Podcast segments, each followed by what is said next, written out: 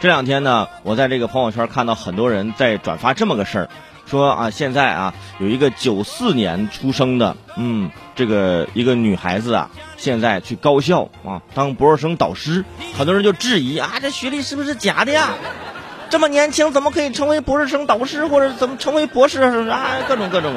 然后呢，我就好好的去看了看啊，现在啊，这是九零后慢慢的走上了是吧？这个呃博士生导师啊，或者是副教授这样的一些岗位啊，也不叫岗位了，职位是吧？对吧？就很多人就觉得不可思议，但是跟大家说一下，还真不是啊。现在大家请接受啊，这年轻人慢慢的啊，呃，就是越来越年轻的走上啊这样的一个是吧高校老师这样的岗位这样的一个情况，大家要接受。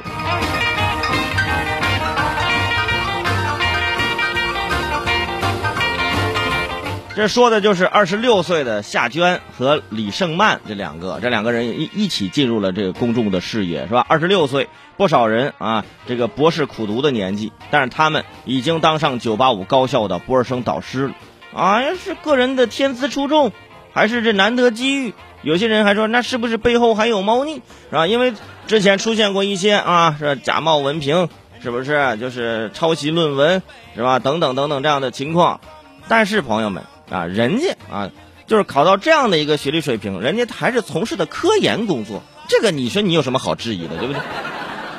到最后，人家有这个科研成果在那儿摆着啊，有这个论文的数量在那儿摆着，啊，有发表的那些 paper 是吧？你你你可以自己去看一看啊。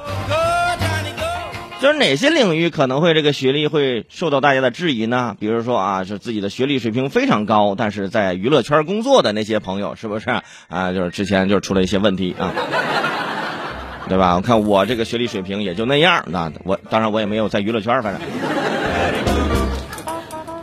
跟大家说一下，其中啊，这个叫李胜曼啊，就是现在在湖南大学啊当老师，一九九四年出生，人家十七岁。考上了华中科技大学，现在是入职湖南大学材料科呃材料科学与工程学院，担任副教授啊博士生导师。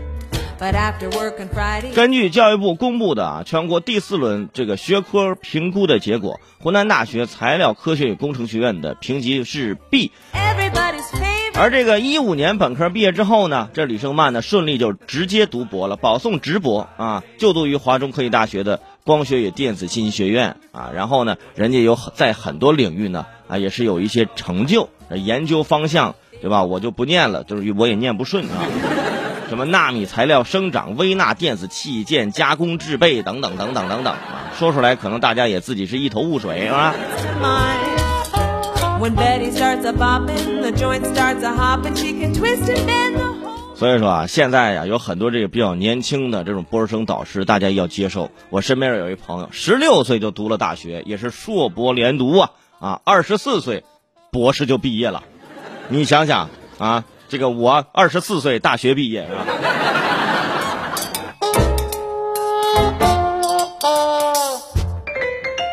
所以自古英雄出少年，之前还有句话说嘛，出名要趁早。我觉得不光出名要趁早，真的学习呀也要趁早啊，也要是呃在学习的过程当中啊，你年纪越小，可能你这个智商啊或者记的东西呢就越好，而智商就越高。那你看，这随着年龄的增长，我到了这个岁数，你让我背个英语单词儿，不好意思啊，这等我打开那四级词汇表啊，我就开始犯困。